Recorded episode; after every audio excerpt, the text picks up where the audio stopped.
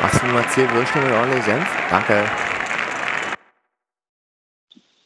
Herzlich willkommen zur neuen Folge von den Stadionwürsten. Und wir starten direkt rein mit dem Schwab, dem Patrick. Hi. Und einmal dem Schwab, dem Dom. Servus. So. Und heute ein Tag mit Verspätung, aber trotzdem noch äh, dazu gefunden. Schauen wir einmal nach, was so der Spieltag zu bieten hat. Und zwar nicht so viel, aber äh, wir gehen trotzdem nochmal durch. Ich denke, wir können gewissentlich das Freitagsspiel auslassen, in dem Fürth wieder mal gezeigt hat, dass sie im Moment noch nicht Bundesliga-reif sind. Aber ich würde einmal nochmal ganz kurz auf äh, die, ähm, die Begegnung vom Samstag, nämlich, nämlich Dortmund gegen Augsburg, auch gar nicht so viel, nämlich eigentlich nur, dass der BVB wieder einmal gezeigt hat, dass er ohne Haaland auf jeden Fall 30, 40 Prozent schlechter ist. Äh, ich weiß nicht, habt ihr das Spiel gesehen? Äh, nee, leider nicht, aber ähm, ich glaube, man muss es auch nicht gesehen haben, um genau diese These, die du gerade angesprochen hast, äh, unterstreichen zu können. Ne? Also äh, ist wahrscheinlich ähnlich wie bei den Bayern mit Lewandowski. Ähm, wenn man den Top-Mannschaften, den deutschen Top-Mannschaften vorne den Stürmer wegnimmt, dann, dann haben die Probleme. Äh, Leipzig hat aktuell nicht mal einen richtigen Stürmer, also Silva trifft ja noch nicht wirklich. Und ähm, ja, Dortmund hat es jetzt mit, mit Malen vorne drin versucht, aber das ist natürlich ganz anderer Spielertyp als Haaland und ähm, da kannst du natürlich, das kann man nicht vergleichen. Da haben die Bayern mit äh, Choupo-Moting zumindest einen etwas ja, fürs Sturmzentrum geeigneteren Ersatz. Und ähm, muss man jetzt vielleicht auch einfach so sehen aus Dortmunder Sicht, äh, munter putzen, die drei Punkte gegen Augsburg mitgenommen. Ähm, ist auch nicht immer einfach gegen Augsburg. Äh, die können schon schön eklig spielen. Und einfach hoffen, dass er möglichst schnell wiederkommt. Der, der gute Erling äh, fällt jetzt ja auch für die Nationalmannschaft aus, wie ich gehört habe und irgendwie noch gelesen, dass er eigentlich noch nicht mehr wirklich ganz normal laufen kann im Moment. Also ob er nach der äh, Länderspielpause schon ähm, zurückkommt, wage ich mal noch zu bezweifeln. Von daher äh, hoffen wir für die Dortmunder, dass es aber schnell geht, ähm, dass sie dann bald wieder auf seine Tore bauen können. Also ich glaube, dass der BVB ohne Haaland sehr, sehr, sehr, sehr viel schwächer ist als die Bayern ohne Lewandowski. Ich meine, ja, das ist für die Bayern auch eine Schwächung. Aber bei den Bayern ist einfach drumherum noch so viel mehr Qualität als beim BVB und deswegen, also für den BVB ist Haaland aktuell wirklich unverzichtbar und du siehst, dann müsst dich halt gegen Augsburg irgendwie zum 2-1-Sieg. Dieser BVB-Kader ohne Haaland vorne drin, ich glaube nicht, dass die um die Top-Plätze mitspielen könnten. Mit Haaland kann es funktionieren, weil er halt einfach auch diese Saison bis jetzt wieder überragend spielt. Aber ohne Haaland, äh, nee, ich glaube, da ist die Champions League in akuter Gefahr. Ich habe gerade mir nochmal das äh, Programm von Dortmund für die nächsten Wochen angeguckt. Da haben sie jetzt vielleicht auch ein bisschen Glück, ähm, ohne den Mannschaften zu nahe zu treten. Aber die nächsten Gegner in der Bundesliga sind Mainz, Bielefeld, Köln. Da geht vielleicht dann auch ohne Holland was. Und erst am 6. November, also schon äh, noch in über einem Monat, steht dann mit Leipzig, sage ich mal, der nächste etwas größere Kracher äh, an. Dazwischen aber zweimal noch Champions League gegen Ajax. Da ist natürlich nicht verkehrt, da könnte er schon, da würde er schon helfen. Aber ich sag mal, zumindest für die Bundesliga sollte der Kader stark genug sein, um, um diese Gegner schlagen zu können. Ähm, aber gucken wir mal, wie lange es dann tatsächlich wird, wie lange er noch ausfällt. Es klang ja erstmal nicht so düster, dass es jetzt noch ewig dauern wird, aber ja, schauen wir mal. Jetzt kann er sich ein bisschen erholen in der Länderspielpause. Also aktuell kann ich mir, glaube ich, für den BVB angenehmere Gegner vorstellen als Köln und Mainz. Ich meine, klar, den, wenn man den Kader vergleicht, haben die nicht das Niveau, aber die spielen aktuell echt gut. Gerade Köln, was die da Woche für Woche irgendwie zeigen. Klar, sie haben jetzt noch nicht gegen die ganz, ganz krassen zum Teil gespielt, aber die stehen aus meiner Sicht nicht umsonst auf Platz 6. Und ich glaube, dass das so Gegner sind, gegen die du gewinnen musst, aber da muss sich der BVB ohne Haaland, glaube ich, auch ganz schön strecken, um da zu bestehen. Da hast du sicherlich recht. Trotzdem muss der BVB mit dem Anspruch die Gegner trotzdem besiegen, ist meine Meinung. Das ist jetzt auch immer leicht dahergesagt, das ist mir schon klar. Ähm, und dass du jetzt hier den BVB so verteidigst, gefällt mir sowieso schon mal grundsätzlich nicht. Das kenne ich nicht so von dir. Ich hatte mehr auf ein zustimmendes Nicken gehofft. Aber gut, ähm, trotzdem, wie gesagt, wenn du, wenn du Meister werden willst, und ich hoffe, das möchten sie in Dortmund, denn ansonsten äh, um Platz zwei brauchen sie nicht anfangen anzutreten. Nee, ein, ein zweiter Platz ist auch voll okay, voll cool. Frag mal Jan. Ja, äh, genau so. Qualifikation für die Champions League ist das ausgerufene Ziel. Das kann man noch mit Platz 2 und Platz 3. Ja, ja, es ist ja richtig. Ähm, sollte doch aber nicht der Anspruch sein und ist bestimmt auch nicht der Anspruch, mit dem man den Haaland und den Bellingham äh, noch mehrere Jahre da halten kann. Wenn du denen versprechen kannst, dass du um die Meisterschaft mitspielst und nicht äh, fünf Spieltage vor Schluss uneinholbar weit hinten äh, liegst. Aber die Bayern sind viel zu krass und voll gemein und viel zu gut, dass es überhaupt nicht spannend macht, keinen Spaß, weil die Bayern einfach viel zu gemein und gut sind. Also ist ja nur noch Platz 2 möglich. Ja, dann, dann halt dieses Niveau. Dann halt, dann halt so. Ähm, machen wir mal weiter. Und zwar zur anderen Borussia würde ich eigentlich auch gerne mal ein Wort sagen, nämlich Borussia Mönchengladbach gegen VfB, VfL Wolfsburg. Und das war ein, äh, das habe ich tatsächlich sogar gesehen, ein hervorragendes Spiel. Äh, richtig schön anzusehen, zumindest. Äh, die erste Halbzeit war richtig gut anzusehen und danach steckte auch ganz schön viel Pfeffer drin. Ähm, Gladbach so ein bisschen wiederbelebt plötzlich. Und äh, ganz plötzlich haben die auch entdeckt, wie man wieder Fußball spielt. Äh, richtig gutes Spiel von denen und auch, glaube ich, ich glaube, es stand nach 10 Minuten schon 2-0, meine ich. Äh, irgendwie so war das auf jeden Fall. Das äh, richtig, richtig schönes Spiel. Ging rauf und runter und ähm, ja, Gladbach hat es auf jeden Fall auch dann leicht gehabt, natürlich durch die zwei roten bzw. gelb-roten Karten und die eine wurde ja wieder zurückgenommen. War für mich übrigens ein sehr guter Beweis dafür, wie gut der Videoschiedsrichter funktionieren kann. Ähm, und an sich natürlich äh, muss man auch nochmal an der Stelle vielleicht nochmal den super schlechten Elfmeter von Lars Stindl erwähnen. Äh, wenn ihr es gesehen hättet, dann würdet ihr euch auf jeden Fall richtig, richtig ärgern, dass der Typ einfach so viel kann und dann schießt er so einen Elfmeter schon zu Recht gehalten worden. Ich glaube, den wollte er auch so langsam schießen, aber der war schon richtig schlecht geschossen. Auf jeden Fall freut mich das für Gladbach, dass die jetzt wieder ein bisschen weiter vorne angreifen, beziehungsweise ein bisschen unten rauskommen erstmal und dann, ja, wobei ich sehe, es sind auch nur drei Punkte bis Platz fünf. Ähm, ja, so langsam sortiert sich das ja auch ein bisschen. Gladbach auf jeden Fall rutscht da immer ein bisschen weiter näher ran und Wolfsburg lässt immer ein bisschen weiter abreißen. Ja, ähm, ich finde sowieso, wie manche Leute Elfmeter schießen heutzutage, da ist so eine, so eine Überheblichkeit drin. Ähm, es gibt doch eigentlich nichts sicheres und souveräneres, als wenn ich die Pille da hinlege, drei schnelle Schritte auf den Ball zumache und den dann so in die Ecke knalle, dass der Torwart eh nichts machen kann. Also, ähm, naja, gut. Äh, er wurde jetzt ja, äh, man könnte sagen, zu Recht bestraft für diese Überheblichkeit. Und ähm, dann ist auch gut. Ähm, ich bin, bin mal äh, gespannt, wie die, wie die Reise weitergeht ähm, für beide Mannschaften. Gladbach denkbar schlecht gestartet, fängt sich jetzt gerade so ein bisschen. Ähm, weiß nicht, ob der neue Trainer jetzt inzwischen vielleicht äh, auch äh, besser angekommen ist. Ich meine mich zu erinnern, dass Adi Hütter, äh, als er in Frankfurt angekommen ist, in den ersten zwei Monaten auch nicht besonders gute Ergebnisse erzielt hat. Ich glaube, die sind damals auch relativ schnell aus dem Pokal geflogen und dann hieß es schon, oh, oh, oh, ähm, der bleibt nicht lange da und dann wurde es ja doch noch eine äh, relativ erfolgreiche Zeit für ihn. Ähm, so dass es vielleicht auch ein bisschen am Trainer liegt, dass der einfach eine gewisse Anlaufzeit braucht und die Mannschaft diese Anlaufzeit mit ihm braucht.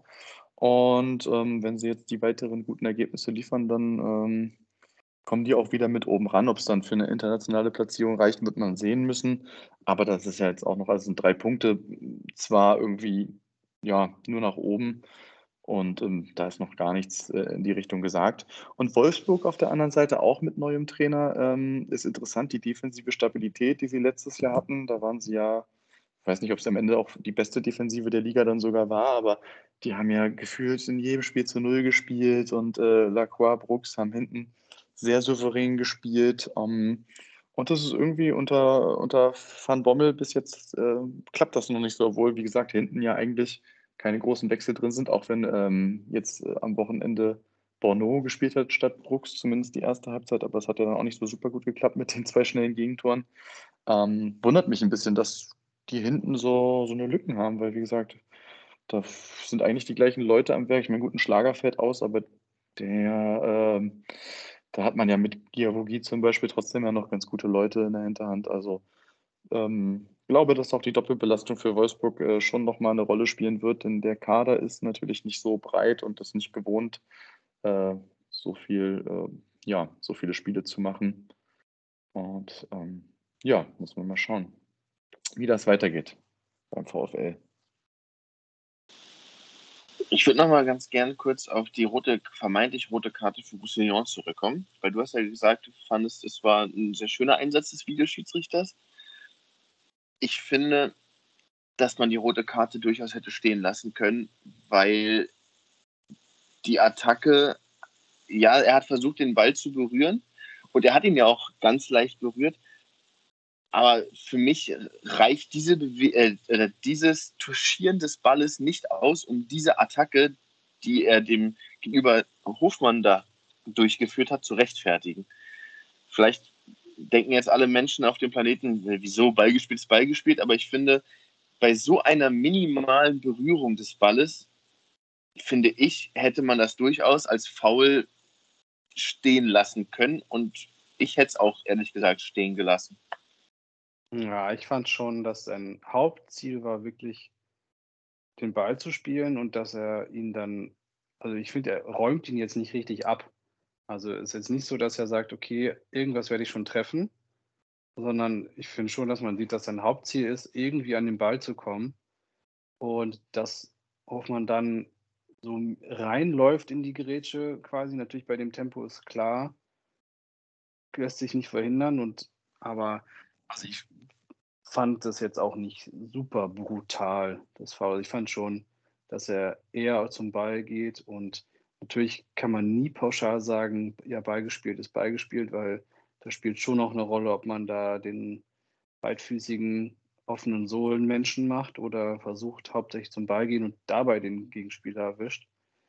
Aber nö, das fand ich schon ganz gut so, aber wahrscheinlich ist das Interpretationssache also damit wir uns nicht falsch verstehen, das war kein böses Foul und ich hätte jetzt auch die rote Karte nicht vertreten für die Brutalität des Fouls, weil für mich war das halt eine Situation, er versucht den Ball zu kriegen, kriegt den Ball aber eigentlich nicht und legt halt den Gegner um. Jetzt ja, überhaupt nicht brutal, aber aufgrund der Situation, dass er letzter Mann war, hätte er halt die rote Karte verdient gehabt. Aber wie gesagt, für mich reicht dieses minimal Touchieren des Balles nicht aus, um danach sozusagen so ein eindeutiges Foulspiel zu rechtfertigen. Aber das ist ja auch nur meine Meinung. Ja, viel mehr gibt es zu dem Spiel auch nicht zu sagen. Also ich wollte auch noch mal einmal den positiven Trend der Gladbacher hervorheben und den negativen der Wolfsburger, wobei wir sind immer noch bei Spieltag 7 und ich glaube, beide sind irgendwie halbwegs auf Kurs. Ähm, auf Kurs, den, den, den muss ich nutzen. Irgendwas, was nicht auf Kurs oder was auf Kurs ist. Äh, Hertha. Machen wir bei Hertha kurz weiter. Äh, ich glaube, wir müssen da einfach nur unserer chronistischen Pflicht nachkommen, indem wir sagen, Hertha verliert schon wieder. Und in dem Fall gegen Freiburger. Und ich habe es auch ein bisschen verfolgen können, beziehungsweise mir auch nochmal die Highlights nochmal angeschaut. Und spielerisch auf jeden Fall war es ein Schritt nach vorne, wobei das auch immer noch auf einem sehr niedrigen Niveau ist. Äh, vielleicht sollte man eher sagen, kämpferisch war es ein Schritt nach vorne. Spielerisch war es nämlich immer noch sehr dünn. Und ich finde, außer Suazerda sieht man auch kaum Leute, die sich so richtig dagegen auf, aufbäumen. Und dass jetzt Freiburg gewonnen hat, liegt nicht daran, dass Freiburg die bessere Mannschaft war. Sie waren einfach die clevere Mannschaft. Und ähm, ja, ich fand auch schon bezeichnend, dass man bei zwei Standards die Tore kassiert hat. spricht jetzt auch nicht gerade für den hundertprozentigen Matchplan, beziehungsweise vielleicht auch die äh, schlechte Motivation in so einem Zweikämpfen auch 100% zu geben. Äh, wobei man ehrlicherweise das erste Tor, wo Selke so leicht touchiert wird, auch hat man auch schon mal abgepfiffen. Würde ich jetzt nicht hundertprozentig von Foul sprechen, aber hat man auch schon mal abgepfiffen. Ähm, ansonsten muss Hertha da langsam mal ein bisschen rauskommen. Haben jetzt mit Fürth, glaube ich, oder nach Fürth die meisten Niederlagen und profitieren jetzt eigentlich nur von den zwei Siegen gegen Nürnberg, äh, gegen Nürnberg, oh, oh, das gibt Ärger, äh, gegen Fürth und gegen Bochum. Ähm, und ansonsten wären sie nämlich auch da, wo eben jeden, eben jeden, eben, eben diese beiden so rum Mannschaften stehen, äh, nämlich ganz unten an der Tabelle. Ansonsten gibt es, glaube ich, auch nicht so viel zu sagen zu dem Spiel. Habt ihr denn irgendwas gesehen oder? Ja, also ähm, da muss ich einmal sagen, die Situation zum 1-0, ich hätte auch gedacht, dass da nochmal drauf geguckt wird, weil ich hätte das auch abgepfiffen. Der Schiri auf dem Platz kann es halt 0,0 sehen, weil der halt genau hinter den beiden steht und er einfach nicht sieht, dass er ihn sozusagen wirklich in den Rücken drückt. Aber gut, hat er nicht gepfiffen oder haben sie nicht so bewertet, ist okay.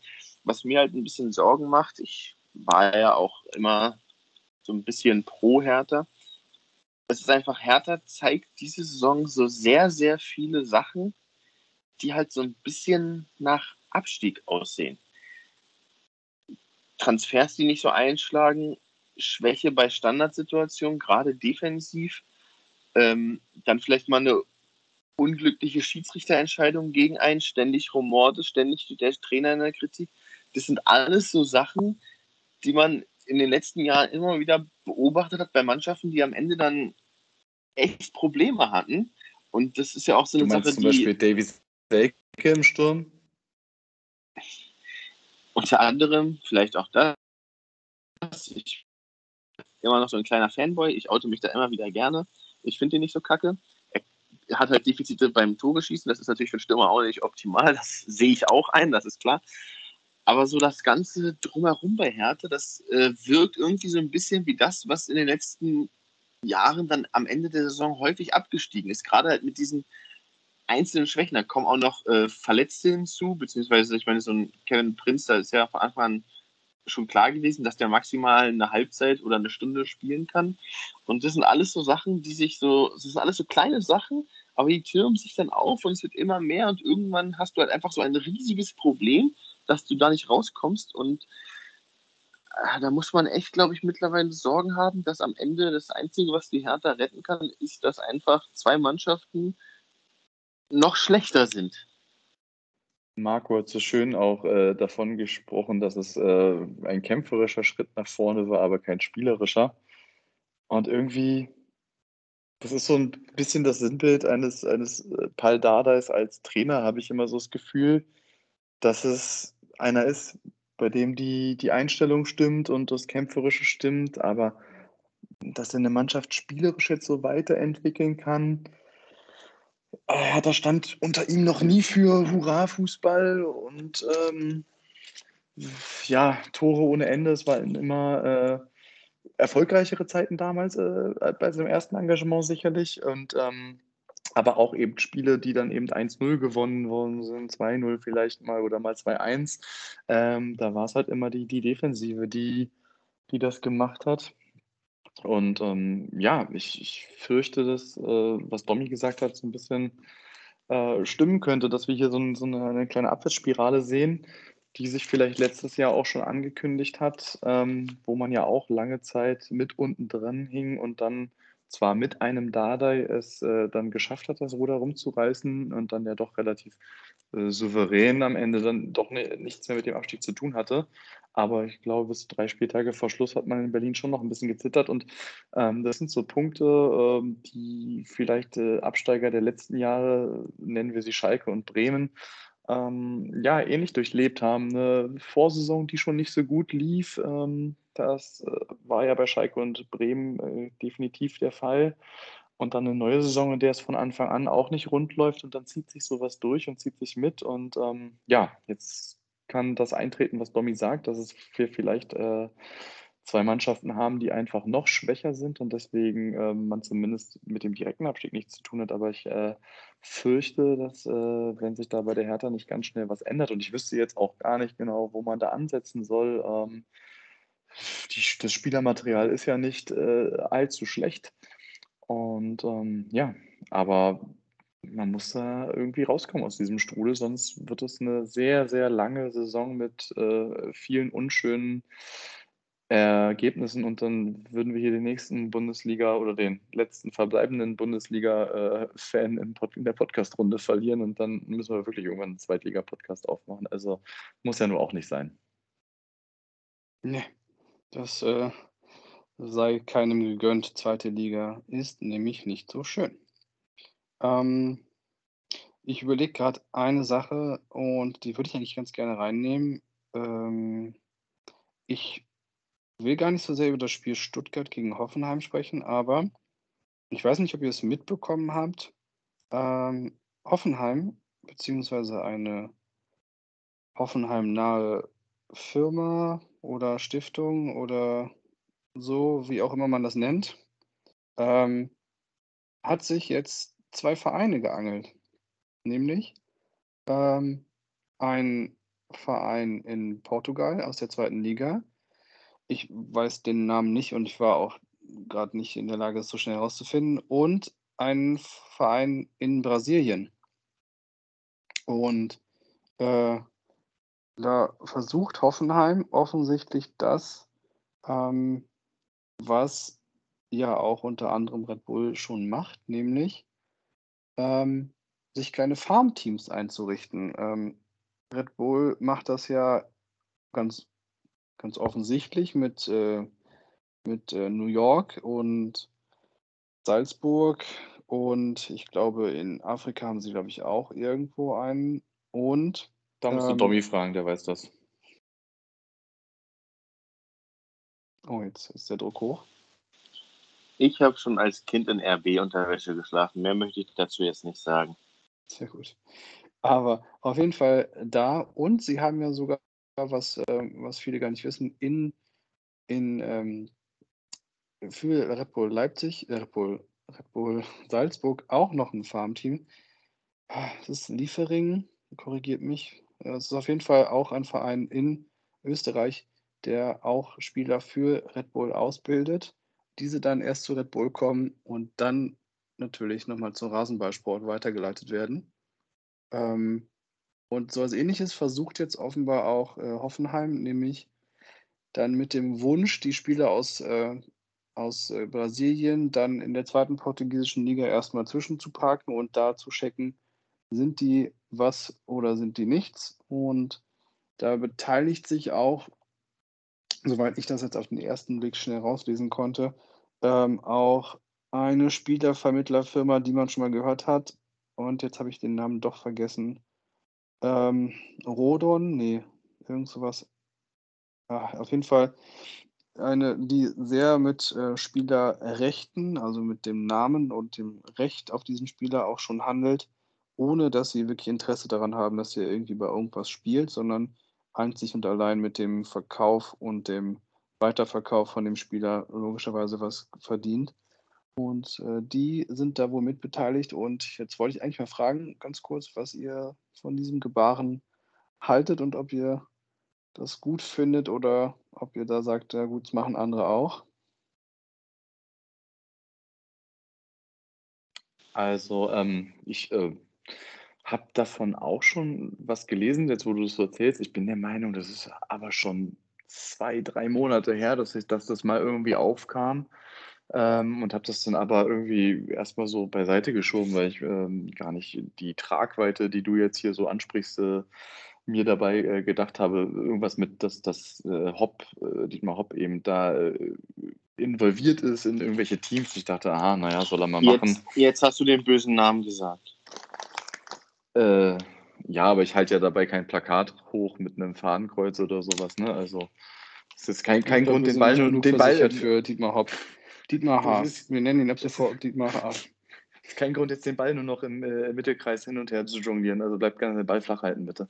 Ähm, Nee, äh, und, und jetzt, wo du das so erzählst, ähm, ist das natürlich schon irgendwie wieder eine, eine krasse Nummer. Und ah, wenn ich das immer so höre, dass mit, mit so Spielernamen gehandelt wird und das, und, und, das sind ja dann, da geht es ja jetzt nicht um den 28-Jährigen, der nochmal äh, die Chance hat und sucht, äh, irgendwie in einer neuen Liga äh, oder nochmal ein bisschen irgendwie einen Vertrag irgendwo zu kriegen, sondern da geht es ja um 14- bis 18-Jährige, nehme ich mal an, weil danach wird es ja schon wieder uninteressant.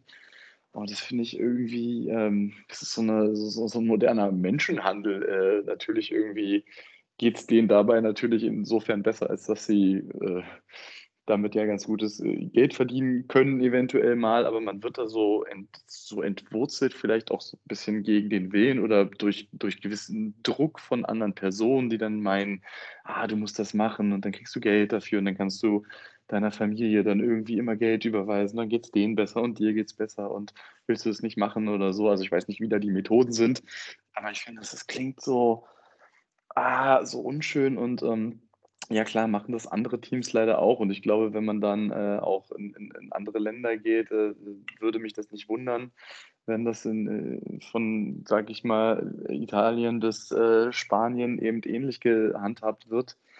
Ähm, aber ich finde, das ist irgendwie ein, ein unschöner Schritt und irgendwie die falsche Richtung, die da eingeschlagen wird.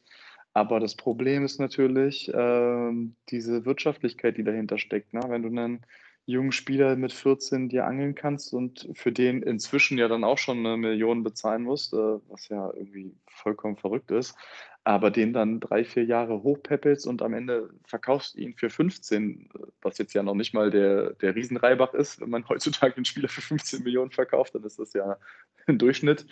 Aber ähm, dann, dann, rechnet sich das einfach. Und äh, wahrscheinlich, wenn du irgendwie da 20 Jungs irgendwo in so einem Club in, in äh, Brasilien spielen lässt und von denen kommen fünf dann da nach Portugal und von denen kommt dann vielleicht einer nach Hoffenheim und wie gesagt, der spielt dann zwei, drei Jahre gut und den verscherbelst du dann für 10 bis 15 Millionen irgendwo äh, an Leverkusen, Dortmund, sonst was, dann, dann rentiert sich das Ganze schon wieder und ähm, ja, es ist halt schwierig oder es ist schwierig für, für Mannschaften, die nicht Bayern München äh, oder Borussia Dortmund heißen, ähm, Spieler, fertige Spieler zu kaufen. Ich glaube, das ist wirtschaftlich einfach in, inzwischen ein Problem und ja, da wäre es irgendwie eigentlich insgesamt schön, wenn der Fußball insgesamt ein bisschen äh, ja, weniger Geld äh, zur Verfügung hätte, weil dann diese Summen nicht so explodieren würden und dann würde das alles wieder ah, fußballromantisch wieder in den 90ern und 2000ern landen, wo sowas äh, noch, noch nicht so ganz so krass war. Ja, das, äh, was du gerade sehr schön in Gefühl 22 Minuten gesagt hast, fasse ich nochmal kurz zusammen. Für den Fußball an sich ist es sehr, sehr schade. Klar, natürlich haben dann, ist es für viele in vielleicht auch ärmeren Regionen eine Chance, aber ob das dann halt immer so ehrlich und fair abgeht, ist halt eine Sache. Aber man muss es halt auch aus geschäftlicher Seite sehen. Und von der Geschäftsseite von vielleicht einzelnen Firmen oder Investoren ist es natürlich eine grandiose Möglichkeit, ihr Hauptteam möglichst gut dastehen zu lassen. Und heutzutage ist die Fußball-Bundesliga äh, zu 97 Prozent Geschäft und der Rest ist vielleicht noch Sport. Deswegen finde ich, kann man jetzt nicht sich hinstellen und sagen, oh, die Schweinebacken, was machen die da? Das gibt's doch alles nicht. Ähm, weil das machen andere Vereine auch halt auf andere Weise, nicht so offensichtlich, würde ich mal sagen. Und ja, es ist halt so, ich glaube, wir müssen uns in Zukunft daran gewöhnen, dass das der Standard ist, auch wenn es aus fußballromantischer Sicht natürlich schade ist. Ja, ja, das ich denke auch, das wird so oder so ähnlich leider zunehmen. Ähm, ja, ich würde sagen, lassen wir es dann bei dem Tag und gehen ganz bewusst über Rasenballsport 3 zu 0 hinweg und gehen auf den Sonntag. Und am Sonntag gab es, hallo, ein sehr schönes Spiel, nämlich Bayern München gegen Eintracht Frankfurt. Und nachdem wir in den letzten Sendungen ja eigentlich schon aufgerufen haben, dass Bayern München unschlagbar Meister wird, haben wir jetzt die Situation, dass Bayern München von Eintracht Frankfurt besiegt wurde. Und an dieser Stelle möchte ich doch ganz gerne nochmal sagen, Frankfurt ist wieder im Spiel. Und wer anders als Frankfurt sollte die Bayern auch zum Sturz bringen? Nein, Quatsch. Ich möchte natürlich nur meiner Frankfurt-Rolle gerecht werden, aber tatsächlich muss ich sagen, die Frankfurter haben das sehr, sehr, sehr gut gemacht und sie haben, äh, man hat es am Matchplan auch ganz gut gesehen. Ähm, sie haben wirklich die Idee gehabt, wie sie die Bayern schlagen können und das auch konsequent umgesetzt, nämlich vorne schnelle Spieler, die auch relativ ballsicher sind, reinzustellen und dann die jetzt nicht gerade langsame Abwehr der Bayern, aber doch vielleicht durch Geschwindigkeit zu knackende Abwehr doch ein, zweimal vor Probleme zu, zu stellen. Und den Bayern ist auch nicht so viel eingefallen, aber, und das muss man ganz klar sagen, an einem solchen Tag, wo Kevin Trapp plötzlich die Trikots mit Manuel Neuer getauscht hat äh, und wirklich eine überragende Weltklasseleistung im Tor gezeigt hat, ist es natürlich auch schwer, gegen Frankfurt zu gewinnen, weil so ein Tag hat er nicht jedes Mal und äh, das Spiel hätte auch anders ausgehen können. Ähm, aber es war nun mal ein Tag, wo Kevin Trapp wirklich eine absolute Weltklasseleistung auf die, Re die Reaktion auf die Nicht-Nominierung durch äh, Hansi Flick nochmal direkt vor Hansi Flicks Augen übrigens gezeigt hat. Und das war wirklich ein wirklich schönes Spiel. Und zwar einfach aus dem Grund, weil Bayern verloren hat. Und da bin ich ganz ehrlich, das fand ich auch mal wieder ganz gut. Ähm, normalerweise steige ich nicht auf diesen Bayern Hate Train ein, aber im Moment oh, ist es einfach langweilig und ich bin auch mal froh, wenn es auch mal was anderes gibt.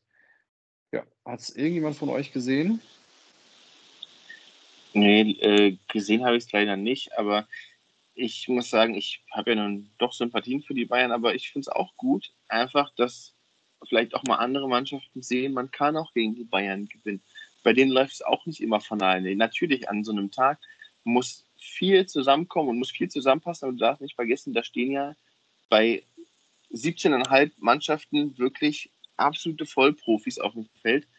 Und ja, wenn jetzt weiß ich nicht, Fürth, Bochum, Bielefeld gegen die Bayern sang- und klanglos untergehen, ist das okay. Habe ich damit kein Problem. Aber gerade von Mannschaften, die auch etabliert in der Bundesliga sind, wie jetzt zum Beispiel Frankfurt, auch meinetwegen Mainz und Freiburg, alle, die so in dem Segment und natürlich darüber sind, von denen erwarte ich, dass sie ein Spiel gegen die Bayern so angehen, dass sie es gewinnen möchten. Dass es natürlich jetzt nicht der Fall ist, dass äh, man gegen die Bayern 60 Prozent Ballbesitz hat und die einfach hinten einschnüren, das ist ja auch vollkommen in Ordnung.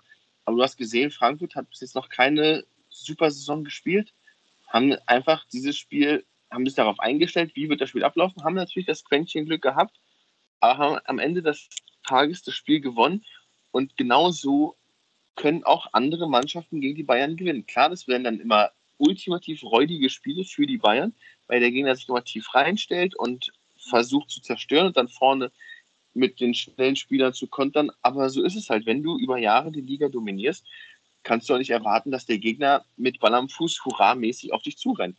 Und ich hoffe, dass andere Mannschaften aus diesem Spiel ein bisschen Mut schöpfen, auch gegen die Bayern mit einem Denkansatz, wir möchten das Spiel gewinnen und nicht, oh, hoffentlich kassieren wir nicht mehr als drei Tore. Ja, schön habt ihr das gesagt. Äh, ich möchte auch natürlich die Leistung von Trapp nochmal ganz besonders hervorheben. Ich meine, äh, wenn man sich nur die Statistiken anguckt, dann waren die beiden natürlich haushoch überlegen und der Junge hat einfach so gut wie alles äh, da hinten rausgefischt. Also wirklich absoluter Wahnsinn. Und man muss jetzt aber auch noch mal dazu sagen, dass natürlich die, äh, die, die Frankfurter auch ein bisschen Glück haben, da, dass ein gewisser Herr Upamecano auch einen echt na, rabenschwarzen Tag erwischt hat. Also der sah ja äh, zwei, dreimal wirklich äh, richtig, richtig schlecht aus, auch bei den gierigen Toren.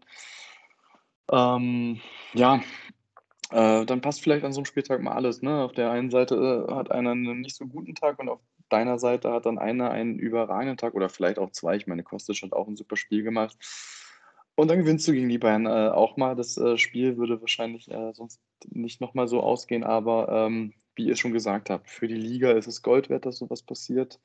Ähm, da können wir uns alle nur drüber freuen, denn ich glaube und hoffe, dass auch für die Bayern-Fans äh, wenigstens ein bisschen Spannung auch mal schön ist in der Liga. Ähm, klar will man Meister werden, auch als Fan, und das ist vielleicht auch dann nach dem zehnten Mal immer noch schön. Aber ist vielleicht auch mal schöner, das erst am 34. Spieltag zu schaffen. Ich glaube, von den Emotionen her macht es dann schon noch mal mehr Spaß. Und ähm, ja, von daher äh, freut es mich ungemein für die Liga. Und ähm, sollen die Bayern mal noch zwei, dreimal straucheln und äh, lieber in der Champions League wieder weit kommen und dann haben wir eine spannende Liga am Ende. Aber so weit ist es ja noch lange nicht. Das stimmt. Aber auch ganz gut. Ähm, die Liga wieder ein bisschen spannender. Leverkusen dadurch die Chance gehabt, ein bisschen ranzurutschen. Ja, insgesamt doch ein versöhnlicherer Spieltag als letztes Mal. Und ich ähm, möchte auch gar nicht viel mehr zum Spieltag sagen, denn ich möchte eigentlich schon zu den Kategorien kommen, denn diesmal wollen wir dem ein bisschen mehr Zeit einräumen. Und zwar hat sich der liebe Patrick diesmal eine Frage überlegt und dementsprechend würde ich auch einmal zu unserer beliebten Kategorie A-Däumen übergehen und würde Schwab das Wort erteilen.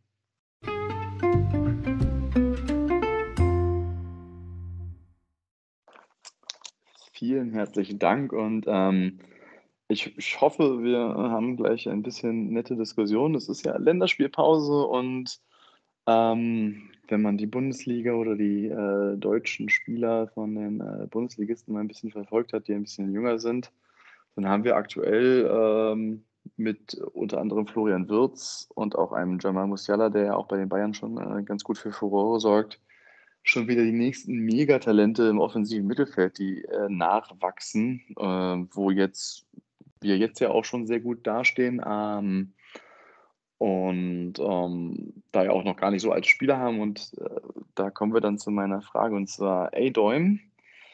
Das offensive Mittelfeld wird für Jahre äh, wahrscheinlich sehr gut bis Weltklasse besetzt sein in der Nationalmannschaft. Aber der Stürmermangel, den wir da vorne drin haben, wo auch noch kein äh, Silberschweif am Horizont ist, wird der äh, uns wie in den letzten großen Turnieren killen und dafür sorgen, dass es unter Hansi keinen weiteren Titel gibt?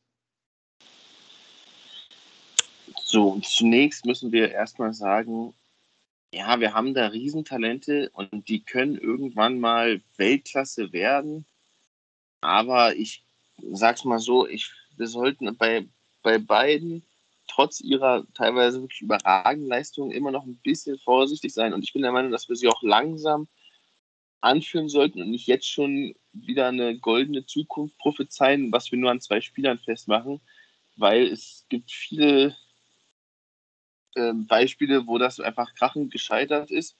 Und zum Beispiel, wenn man sich zurückdenkt an 2014, hat keiner von irgendwelchen Weltklasse-Spielern außer vielleicht einem Neuer und einem Philipp Lahm geredet. Und da wurden wir Weltmeister. Und deswegen glaube ich, muss man da ein bisschen vorsichtig sein. Aber um jetzt nochmal den Bogen zur äh, Hauptfrage zu schlagen, glaube ich, dass wir in der Nationalmannschaft einen Mittelstürmer brauchen werden, um erfolgreich zu sein. Einfach weil Flick das auch bei den Bayern immer hatte und weil der Fußball sich einfach immer weiter aus meiner Sicht dahingehend entwickeln, dass viele Mannschaften sich lieber hinten reinstellen gegen vermeintlich bessere Mannschaften. Und die Deutschen werden, glaube ich, immer noch von vielen als Favorit in vielen Spielen gesehen. Und das sind einfach Spiele, wo du, wenn der Gegner hinten drin steht, da kannst du vorne so viel Geschwindigkeit haben, wie du möchtest. Es bringt dir nichts, weil du auf sechs Metern diesen Geschwindigkeitsvorteil nicht ausspielen kannst. Deswegen glaube ich, brauchen wir einen Mittelstürmer in Deutschland. Ähm, ich hoffe, dass einer vielleicht ein Matcher oder ähnliches da reinwachsen kann. Und ich meine, wir haben es ja auch bei den letzten Turnieren gesehen, die Mittelstürmer müssen nicht unbedingt die Weltklasse-Mittelstürmer wie ein Lewandowski oder ein Kane sein. Es reicht einfach, wenn du vorne einen drin hast. 2018 war es bei Frankreich Giroud, jetzt bei der EM war es bei den Italienern Immobile. Ich meine, ich weiß gar nicht, Immobile hat nicht das Turnier seines Lebens gespielt, in jedem Spiel seinen Stempel aufgedrückt, aber er war immer vorne da, er war immer präsent und die Abwehrspieler hatten immer irgendwas zu tun, weil sie halt wussten, okay, der steht da vorne und wenn der im Strafraum an den Ball kommt, wird es einfach scheiße gefährlich. Also müssen wir uns voll und ganz auf den konzentrieren. Und dadurch entwickeln oder ergeben sich einfach für die anderen Spieler Plätze, Räume und ja, ich bin immer noch der Meinung, egal wie modern und schnelllebig der Fußball ist, manchmal brauchst du einfach vorne drin einen, der dieses klassische Mittelstürmerpotenzial hat, mal einnicken kann und einfach aus jeder Position im Strafraum aufs Tor knallt und auch mit Glück auch mal ein paar versenkt. Ja, ich sehe das auch so. Ich glaube, dass wir oder ich glaube, dass der Fußball wieder mehr in die Richtung Mittelstürmer geht und ich glaube, dass der richtige Mittelstürmer auch nie richtig ausgestorben war. Ich glaube nur, es gab einfach keine guten. Denn auch wenn man Spanien sieht oder all die anderen Länder, die jetzt über Jahrzehnte den Weltfußball ja auch ähm, dominiert haben, und da kann man ja Deutschland auch noch mit reinziehen, auch die hatten falsche Neun, falsche Neun hin und her, was auch immer alles da noch war, ähm, hatten immer einen guten Mittelstürmer. Und ich glaube schon, dass da oder kurz oder lang Fußball auch wieder hingeht. Und ähm, wird es, glaube ich, Harry Kane auch gerade schon erwähnt, Domina. Ähm, ja, ja.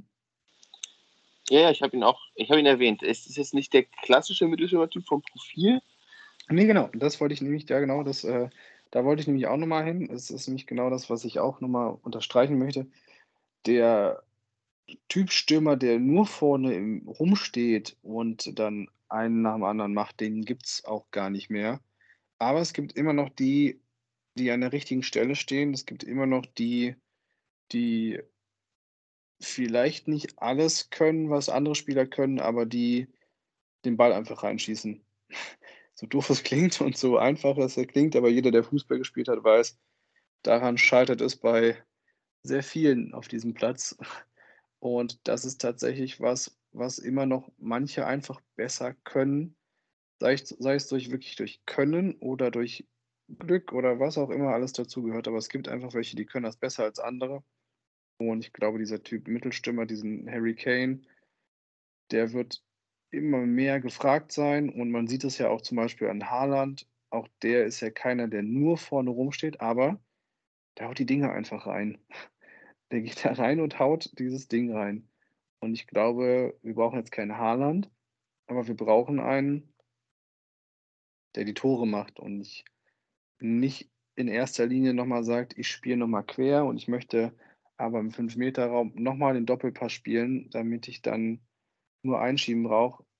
Ich möchte auch einfach mal wieder einen haben, der sagt, okay, ich habe jetzt hier den Ball, ich könnte querspielen, aber ich drehe mich jetzt um und hau das Ding aufs Tor. Ähm, ich glaube, solche Spieler wird es und muss es in Zukunft auch wieder ein bisschen mehr geben. Also und ich könnte mir auch vorstellen, dass da auch die, die Schulungen quasi also die Lehrgänge der Nationalmannschaften auch, glaube ich, immer hinziehen, also der Jugendnationalmannschaften. Kann ich mir schon vorstellen. Ich glaube, so ein, wir brauchen gar nicht für die deutsche Nationalmannschaft gar nicht so einen Typ Haaland. Ich meine, wenn er Deutscher wäre, wäre er unangefochtener Stammspieler, das ist ohne Frage. Aber ich glaube, den Deutschen würde es wirklich reichen, wenn wir einen haben, der nicht so viel Geschwindigkeit, so viel Power, so viel Wucht mitbringt, sondern wirklich mehr so diesen Lewandowski, Klose, Mario Gomez-Typ, der einfach hauptsächlich sich im Strafraum aufhält und die Tore machen will. Auch vielleicht mal ein Ableg mal als Wandspieler fungieren kann. Bei Haaland macht er auch wirklich viele Tore einfach in so Konzentrationen, weil er einfach gefühlt immer schneller ist als jeder Gegner und dann, egal wer auf einmal neben ihm steht, sieht immer langsam aus und ihn dann immer mit Macht 3 reinknallt. Das sind ja Situationen, die wir in der deutschen Nationalmannschaft eher selten haben. Deswegen glaube ich, brauchen wir wirklich einen, der lieber noch ein bisschen mehr der klassische Steher ist und einfach im Strafraum anspielbar ist, einfach dafür Gefahr sorgt und einfach die Aufmerksamkeit auf sich zieht. Weil, wie gesagt, so, ein Giroud 2018, der hat nicht ein Tor geschossen, aber war einer der wichtigsten Männer Frankreichs für den WM-Titel damals. Ja, sehr schön. Äh, sehr schöne Ausführungen, die ihr hier zu dem Thema bringt. Und ähm, ja, ich, ich sehe es ähnlich, dass, äh, was ihr meintet, dass es natürlich diesen äh, klassischen Strafraumstürmer, der im Grunde genommen kein Fußball spielen kann, sondern im Strafraum steht und die Bälle reinknallt, äh, wie ein Gerd Müller früher mal. Äh, den gibt es natürlich nicht mehr. Also heutzutage muss la, la, la, la, la, la, sogar. Entschuldigung. Oh Gott. Ähm, ja, also du musst da natürlich inzwischen auch ein gewisses fußballerisches Niveau haben. Ähm, und äh, ja, ich, ich, ich denke auch, dass wir, äh, wie Domi das äh, gesagt hat, ähm, auf keinen Fall äh, jetzt den nächsten Sprintstürmer in irgendeiner Form brauchen, denn wie gesagt, das, was wir im offensiven Mittelfeld haben äh, und was da auch nachkommt, ähm, ist in großen Teilen schnell genug äh, für alle möglichen Kontersituationen, sondern wir brauchen wirklich ähm, ja, denjenigen, der im Strafraum präsent ist, der die Dinger reinknallen möchte, der wirklich äh, einfach äh, lieber dreimal auf die Hütte haut, als äh, äh quer zu spielen und äh, sagt, ja, äh, von den drei Schüssen geht halt irgendwie schon einer rein, aber wenn ich den dreimal quer spiele, habe ich halt keine, keine ja, Macht mehr darüber, was mit dem Ball passiert und deswegen ruf auf die Hütte. Ähm, der würde uns gut tun. Und ähm, da ist jetzt dann vielleicht noch so die kleine Anschlussfrage: Haben wir da irgendwas, was kommt? Ich habe in einen Mecher gehört, wo ich auch noch nicht so ganz weiß, ähm, wo die Reise hingeht. Wenn man dann wieder in die U21 guckt, sind dann ein äh, Johnny Burkhardt von Mainz und natürlich ein Mukoku von, von Dortmund, wobei der für mich dann auch schon wieder mehr in die Kategorie äh, schneller Konterstürmer geht. Ähm, ja, seht ihr, seht ihr irgendjemanden so, äh, der vielleicht irgendwann mal, sag ich mal, wie gesagt, so im Altersbereich äh, Wirtz Musiala, also ne, noch, noch jung, der muss jetzt noch gar nicht hier die große Erfahrung und so weiter haben. Ähm, aber ist wahrscheinlich auch schwer. Ich meine, jetzt, äh, wir kennen uns bestimmt alle in der A-Jugend-Bundesliga nicht so aus. Ähm, Gibt es was äh, oder habt ihr jemanden, auf den ihr große Stücke haltet, wo ihr sagt, so, und das, das könnte, könnte es sein, so wie äh, Domi mit Davy Selke vor fünf Jahren äh, äh, und er hält ihm ja immer noch die Stange? Big Love to Davy. Ja, also wie gesagt, ein Matcher, da muss man halt mal gucken. Es, für ihn wäre es halt gut, wenn er regelmäßig Bundesliga spielt, damit man auch, damit er sich an das Niveau gewohnt, gewöhnen kann und damit man sehen kann, ob er es packen kann. Weil sonst zum Beispiel auch so ein Waldschmidt, der ja dann häufig vorne steht, das ist, ja, das ist ein super Fußballer, aber das ist halt so eine hängende Spitze. Das ist kein, kein Mittelstürmer. Ich will da einen haben, der den gegnerischen Innenverteidigern auch so ein bisschen bisschen was bieten kann, weil so ein Ramos und ein Chiellini, die sind ja dann wirklich alt und nicht mehr die schnellsten, aber wenn da so ein Waldschmidt ankommt, da lachen die doch erstmal, weil sie denken, wo ist denn der Rest vom Körper? Und deswegen, ich meine, Adeyemi wird ja jetzt gerade äh, krass gehypt, aber das ist ja auch mehr so einer von diesen schnellen Flitzetypen. Also ich wüsste aktuell nicht, wen, auf wen ich da setzen sollte am ehesten halt wirklich auf den Matcher und natürlich auf Selke, wenn der irgendwann nochmal das Tore schießen verinnerlicht. Boah, das ist ähm, wie immer sehe ich da, also ich sehe ehrlich gesagt keinen, wo ich sage, das ist er jetzt. Ähm, der Burkhardt zum Beispiel, der ist ja jetzt im Moment in der U21 auch relativ stresssicher. Und auch da denke ich, ja, das ist äh, ganz gut und ja, aber ich weiß nicht, ich sehe den auch nicht so richtig, als dafür ist er in der Bundesliga einfach nicht treffsicher genug und langsam müsste er ja auch da mal ein paar Tore schießen. Und jetzt hier Adeyemi zum Beispiel, boah, da warte ich erstmal ab. Ich weiß nicht, irgendwie traue ich dem Braten nicht auch. Und auch der wäre mir auch wieder zu sehr so kleiner Wusler, falsche Neun, bla bla bla Gedöns. Also auch da fehlt es mir wieder irgendwie ein bisschen was an was. Und ich sehe ehrlich gesagt keinen so richtig, oh, der, wo ich dem mich das zutrauen. Der letzte, wo ich das gedacht habe, war wirklich Davy Selke. Äh, also ernsthaft wirklich. Weil der so dieses Stürmersein auch verkörpert. Der der hat das Selbstbewusstsein, der ist jetzt auch technisch nicht so schlecht. Und ich hatte auch mal am Anfang das Gefühl, dass er das Tor auch trifft. Aber das hat als erstes nachgelassen und der Rest ist immer noch da, aber das hat auf jeden Fall als erstes nachgelassen. Nee, im Moment sehe ich irgendwie keinen, wo ich sagen würde, der, der ist es. Was ist mit unserem Jahrhunderttalent Fiete ab? Vielleicht geht da ja noch mal was, im 18. Anlauf die Karriere zu retten. Hm, Da muss er erstmal Holstein Kiel aus der, aus der Todeszone der zweiten Liga schießen. Aber dabei helfen bestimmt 4 Millionen Jahresgehalt. Auf jeden Fall. Ja, ähm, sehr schön. Das heißt, äh, so wie ich das jetzt mal kurz zusammenfasse, ähm, können wir uns die nächsten großen Turniere eigentlich schenken. Wir werden nicht schlecht spielen, aber äh, für den großen Titel wird es nicht reichen, weil uns äh, der Mittelstürmer fehlt. Und äh, ich fürchte tatsächlich, dass es genauso kommen, kommen wird, dass wir, wenn wir für die nächsten Jahre da nichts, nichts finden, dann werden wir ja eine Rolle spielen können bei Turnieren, aber nicht die Hauptrolle, die am Ende den äh, Pokal hochhält. Äh, ja, danke für, für eure Meinung und äh, das soll sie gewesen sein, meine A-Däum-Frage für diese Woche. Sehr schöne Frage, fand ich das, weil es ja immer so ein Thema ist, was immer wieder aktuell ist und immer wieder leider unbeantwortet bleiben muss. Weil finale Antwort gibt es erst, wenn der nächste Miro auftaucht. Äh, ja, eine Kategorie haben wir noch und da würde ich gleich Domi nochmal fragen, ob er nicht was vorbereitet hat.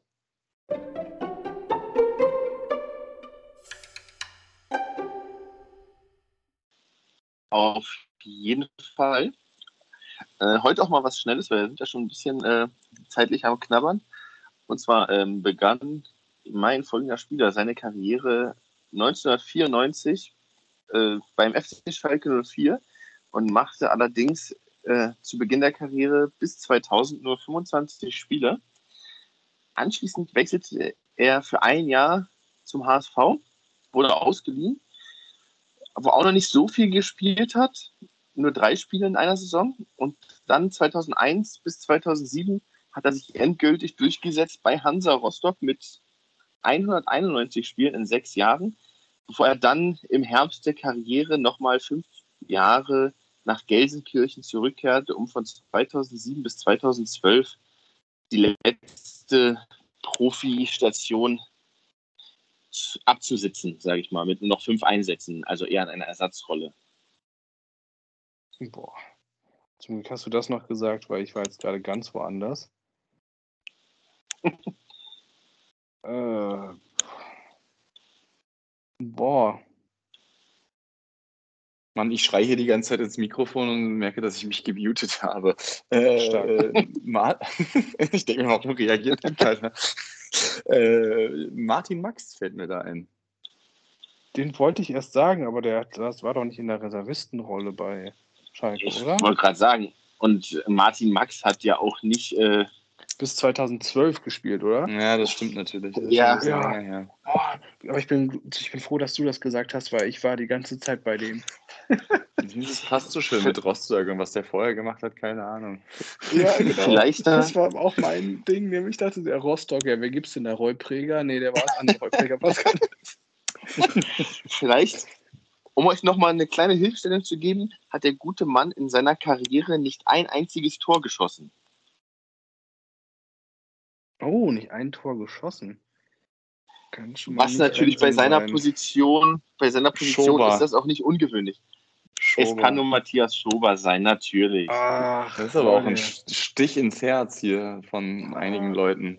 Schober ist Ja, die eine Saison-.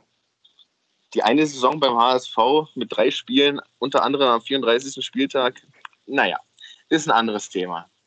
Aber ich, ich fand es schön bei Matthias Schober, saß einfach bei jedem äh, Mannschaftsfoto aus dem früheren Kicker-Sonderheft, sah er immer am absolut coolsten aus. Auf jedem einzelnen Schalke-Foto sah er am coolsten aus. Man muss es einfach sagen. So, und, und jetzt habe ich noch mal was äh, aus einer ganz anderen Kategorie. Und zwar bleiben wir äh, im Pott. Und zwar bei, beim VfL Bochum. Und zwar von 1995 bis 2004. Anschließend ging es für ein Jahr zu Arminia Bielefeld bis 2005. dann folgte der große Wechsel zum heiligen BVB, für den er von 2005 bis 2009 spielte. Allerdings war er da für eine Saison, nämlich 2006, 2007, äh, nach Basel ausgeliehen. Sich beim BVB nicht war- durchsetzen konnte. Ja, Es war nicht Federico. nein, aber ähnlich. Ähm, beim Darren BVB Buckley. konnte er. Ja, Darren Buckley, natürlich. Der war, der war, der war gut. Anschließend Darren noch bei. Mainz 05, Anorthosis Famagusta und dann nochmal beim KSC. Ja, stimmt. Aber- KSC am Ende nochmal. Geil. Aber wir erinnern uns alle an diese Fabelsaison damals bei Bielefeld, wo er auf einmal der krasseste Zocker der Bundesliga war, gefühlt. Und dann beim BVB abgestürzt ist. Ich sehe ihn halt einfach nur im Bochum-Trikot mit Faber und den bunten Ärmeln vor mir. Darren Buckley. Großartiger Spieler. Ja, das stimmt. Damals, als Ja, die Trikots noch standardmäßig in XL getragen wurden. Auf jeden Fall. Auf jeden Fall. Das stimmt. Ja, das war doch äh, sehr gut heute.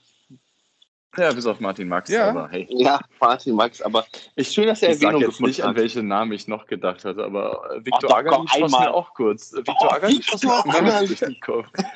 Auch der Den ist gibt's durch dann den Kopf nächste gegangen, Woche.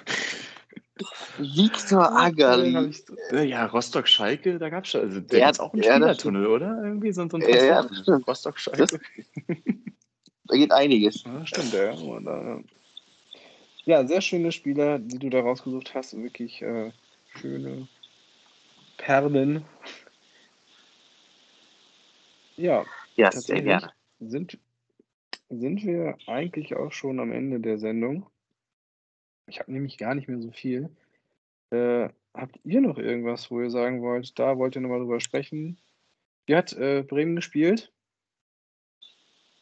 Souveränes 3-0 gewonnen. 3-0 gegen Heidenheim. Und es wurde als Ja. offensives Feuerwerk äh, gefeiert, wo ich mir denke, es war ein Standard, es war ein unendlicher Torwartpatzer und es war ein Eigentor. Was war denn daran jetzt Offensivfeuerwerk?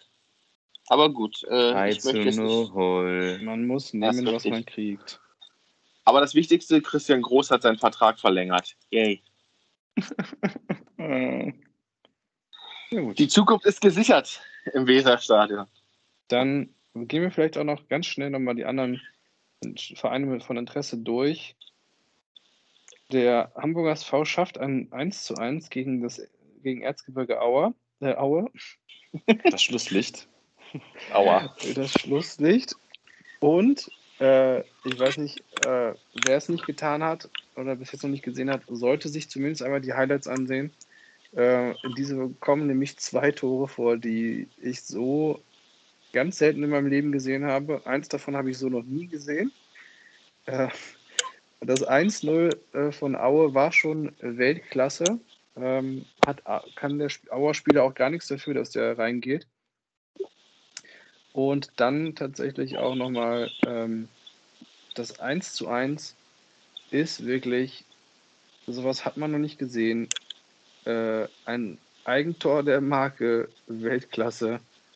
Da tut mir der Spieler von Auer wirklich sehr leid, aber wer das Spiel vorher 90 Minuten gesehen hat, muss sagen, der HSV mal wieder, wie die letzten Jahre immer, eigentlich die bessere Mannschaft und haben absolut nichts damit machen können. Äh, von daher, ergebnistechnisch war das in Ordnung. Ähm, leider nur ein 1 zu 1, aber immer noch vor Bremen. Ähm, ein anderer Verein hat dann doch nochmal gewonnen, nämlich Schalke, und die machen es klammheimlich ganz richtig. Die sind nämlich aber jetzt auf Rang 4 schon vorgeklettert. Und da hat, herzlichen Glückwunsch, Simon Terodde den Uraltrekord von eingestellt und ist jetzt äh, Schatzschneider. Schatzschneider gleichgezogen mm, mit ihm und wird wahrscheinlich bei seiner momentanen Quote an, nee, am nächsten Spieltag wahrscheinlich diesen Rekord auch schon nicht nur einstellen, sondern sogar wirklich für sich einheimsen. Ansonsten der andere Verein aus Hamburg ist irgendwie auf Platz 1 gelandet. Regensburg hält sich da oben und Ja, so viel zweite Liga. Schön. Äh, ich weiß nicht, wie es euch ja noch geht. spannend. Ihr, Ist Ja. noch spannend. seid, ihr, seid ihr schon im zweite Liga Blues oder könnt ihr dem Ganzen Ja, noch die- was die, Positives äh, abgewinnen? Die Anschlusszeiten killen mich. Also, äh, es geht gar nicht. Freitag Ja, 18.30 da äh, habe ich einfach keine Zeit, Fußball zu gucken. Da bringe ich ich find's ins ganz nice. Und, äh, schneide, schneide Brote klein und so. Von daher, ja. Naja. Ja, es sind äh, einfach wirklich äh, eigentlich unwürdige Spielzeiten. Tatsächlich auch die Samstagspielzeit, Spieltage, äh, Spielzeit finde ich auch richtig schlimm und ich finde auch äh, jetzt das Hamburg-Spiel, Hamburg HSV, Hamburg HSV, Hamburg Bremen, äh, ausgeschlossen fand ich diese 20 Uhr Spiele auch. Also viel zu spät und viel zu unnötig an einem Samstag, ehrlich gesagt. Wobei immer ganz gute Paarungen sind, aber davon profitiert die ganze Liga gerade. Ja, ja zweite genau. Liga, hey, hey, hey, wird uns heute noch, wird uns die nächsten, ja, sind noch äh, ein paar Spieltage, an Spieltag 9 sind wir, ne? Ja, ein paar Spieltage wird uns die zweite Liga noch begleiten und ihr werdet es merken, so gegen Ende der Saison wird das ein bisschen weniger werden, je nachdem, wie erfolgreich unsere Vereine abschneiden. Also wahrscheinlich werden wir ab Spieltag 30 die zweite Liga gar nicht mehr erwähnen. Ich fürchte auch. Bis auf den Klassenstreber Philipp. Gut, dann beenden wir das für heute, denn ich weiß nicht mehr, was ich sagen soll zum Thema zweite Liga und zur ersten Liga ist alles schon gesagt. Wir hören uns nächste Woche wieder, wahrscheinlich mit geänderter Besetzung, aber vielleicht auch nicht. Wir wissen es selber noch nicht. Lasst euch überraschen. Bis dahin. Ciao. Ciao.